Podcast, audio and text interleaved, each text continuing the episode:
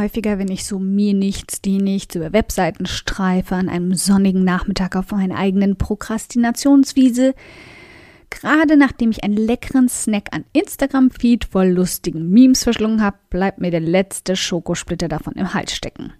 Jedes Mal, wenn ich die gleichen Fehler sehe, die Menschen machen, weil sie entweder zu träge oder zu dreist sind, sich anständig aufzustellen und ihre Kunden damit verschrecken, suche ich krampfhaft nach meinem rosa Aggressionsball, um mich wieder zu beruhigen. Okay, vielleicht bist du auch nur einer der unschuldigen Seelen, die es einfach noch nicht besser weiß. Im Zweifel für die Angeklagte und so. Also breiten wir hier mal kurz unter dem kleinen Regenbogen hier links auf meiner Wiese die Picknickdecke aus und lass uns drüber reden. So von Businessfrau zu Businessfrau.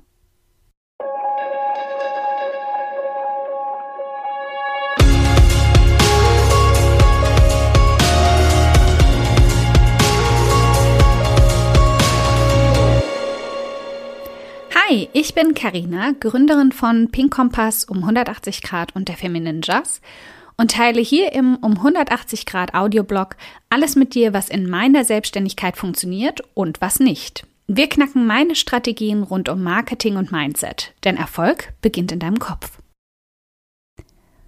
Folge 88.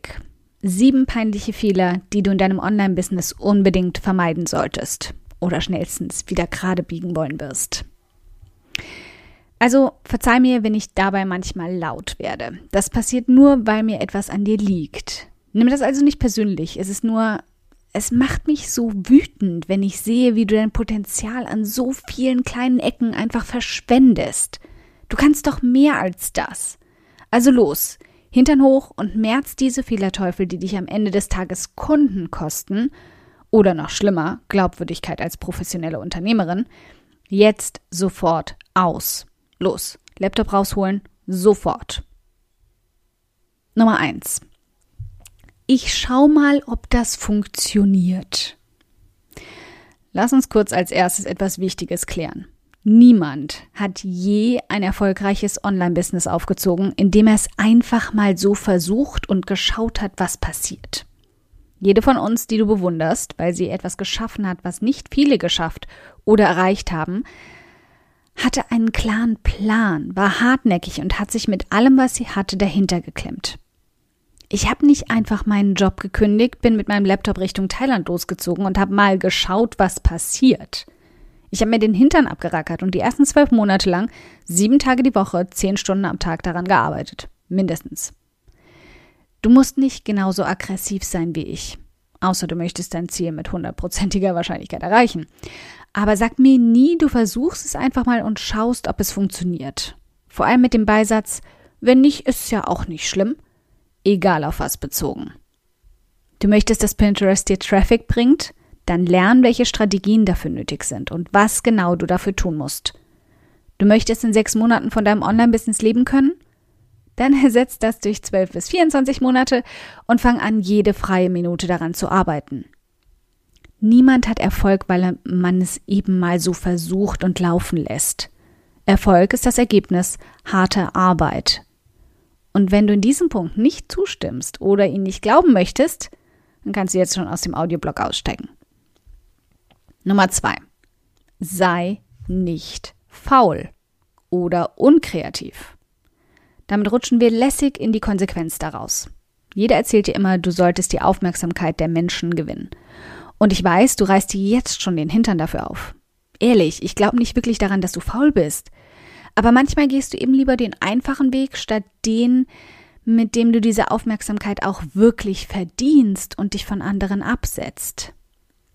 Lauf nicht blind der Herde mit ihren Keywords, Klickraten und Conversion Rates nach, sondern schalt dein Köpfchen ein, wie du diese Strategien kreativ nutzen und ihnen deinen Stempel aufdrücken kannst. Ich habe es schon so oft gesagt und ich sage es gerne wieder. Sei kein Echo. Das erkennt nämlich keiner wieder, sondern hört höchstens den Ursprung heraus. Und nichts ist schlimmer für dein Business. Nummer drei.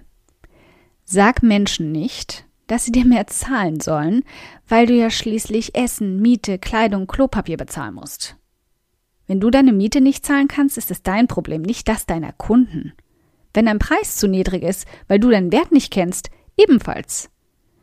Die Gründe, weswegen sie dir mehr für dein Honorar zahlen sollten, sind deine Qualität, die Ergebnisse, die du ihnen lieferst, die Sorgen, von denen du sie befreist und die quälenden Probleme, die sie nachts nicht schlafen lassen, die du für sie löst. Habe ich das deutlich genug gesagt? Das ist es, wie du deine Preise begründen solltest. Deine Miete interessiert kein Schwein, sorry.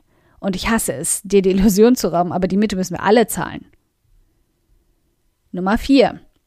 Hör auf, Menschen zu sagen, sie sollen sich für deine Updates oder dein Newsletter anmelden. Wir haben da schon mal drüber geredet in einem Artikel speziell zum Newsletter und Überraschung, trotz DSGVO gilt die gleiche Regel. Streich das Wort Newsletter aus deinem Wortschatz. Es ist langweilig, ausgelutscht und so attraktiv wie ein Hund im Regen. Es stinkt auch ganz genauso. Nummer 5. Falls du PayPal-Buttons verwendest, lösch sie sofort. Und damit meine ich nicht, du sollst aufhören, PayPal zu nutzen. PayPal ist unser Freund. Wer allerdings nicht unser Freund ist, sind die hässlichen Verkaufsbuttons, die PayPal uns andreht. Es ist noch trauriger, dass ich als Laie dir sagen muss, dass du im Programm deiner Wahl einen schlichten Verkaufsbutton erstellen sollst, in deiner Markenfarbe, mit deiner Schrift, die du auch auf deinen Blog benutzt, und den simplen Worten jetzt kaufen, die dann in deiner Mediathek hochladen sollst, die Quelle der Mediendatei kopieren und im HTML-Code des PayPal-Buttons austauschen sollst. Also da, wo SRC gleich für Source steht, auf Deutsch Quelle. Geschafft? War das jetzt so schmerzhaft? Nö, sieht auch deutlich schmerzfreier aus. Nummer 6. Nutz keinen Autoresponder, um mir zu sagen, dass du meine E-Mail irgendwann bald oder zwischen 12 und 14 Uhr beantwortest, weil dein Postfach so voll ist.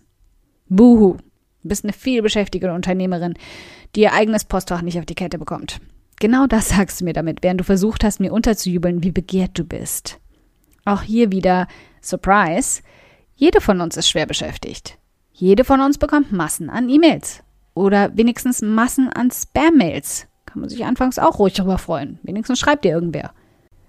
Aber das Letzte, das allerletzte, was du mir als deiner potenziellen Kundin und deiner potenziellen neuen besten Businessfreundin vermitteln solltest, ist das Gefühl, dass ich nicht wichtig genug bin, damit du dich so schnell wie möglich um mich kümmerst. Oder dass du leider nicht organisiert genug bist, mit der E-Mail-Flut anders klarzukommen, als einen dusseligen Autoresponder zu erstellen. Wenn dein Postfach zu voll ist, hol dir Hilfe. Reduziere die Wege, über die man dich kontaktieren kann oder setz dir klare Termine in deinem Kalender, wann du sie beantwortest. Aber mach dich nicht unbeliebt, indem du mich auf die lange Bank schiebst oder subtil vor mir angibst, wie wichtig du bist. Das ist nicht nur respektlos mir gegenüber, sondern auch sehr durchsichtig und leicht arrogant. Das Schönste, Beste und Wirkungsvollste, was du für dein Business tun kannst, ist jedem einzelnen Menschen das Gefühl zu geben, er oder sie ist die wichtigste Person in deinem Leben. Menschen freuen sich einen Arm ab, wenn du ihnen antwortest, obwohl du so beschäftigt bist, obwohl du eigentlich auch schon jemanden beauftragen könntest, das für dich zu tun. Und sie sogar schon fast erwarten, dass es so ist. Und was gibt es Besseres für dein Business, als Menschen positiv zu überraschen und ihnen zu zeigen, dass du sie wertschätzt? Also, Plan für diese Woche Inbox Zero und bring ein paar Menschen dabei zum breiten Grinsen. Nummer 7. Pack Aspekte, bei denen du nicht weißt, wie du sie sagen sollst, nicht ins klitzekleine Kleingedruckte irgendwo tief unten, in der Hoffnung, sie sehen es nicht.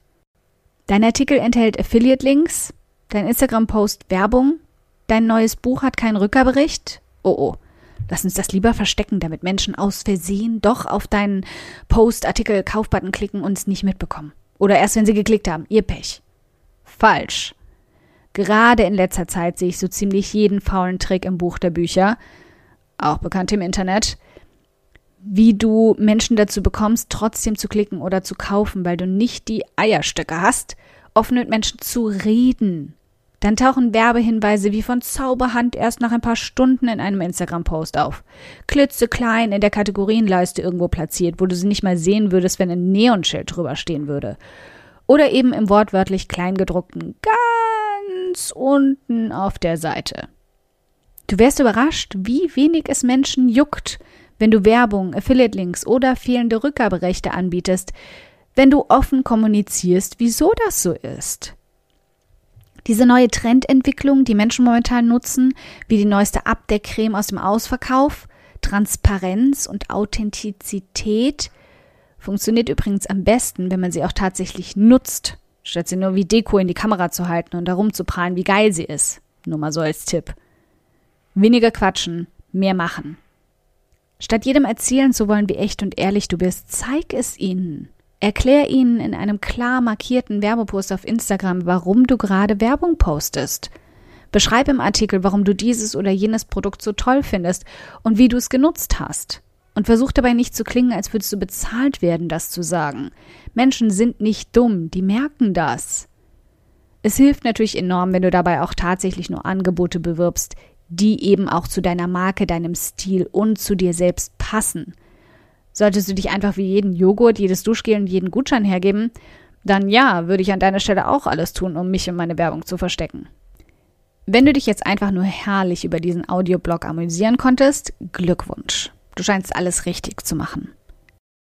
Solltest du jetzt gerade grummelnd und meckernd unter deinen Kopfhörern sitzen und mir Arroganz vorwerfen, dann ist die Chance relativ hoch, dass ich bei dir nicht nur einen Nerv, sondern einen wunden Punkt getroffen habe. Du hast dann jetzt zwei Möglichkeiten. Hak den Audioblog und mich einfach als blöde Kuh ab. Ich nehme es dir nicht übel, versprochen. Und mach weiter wie bisher.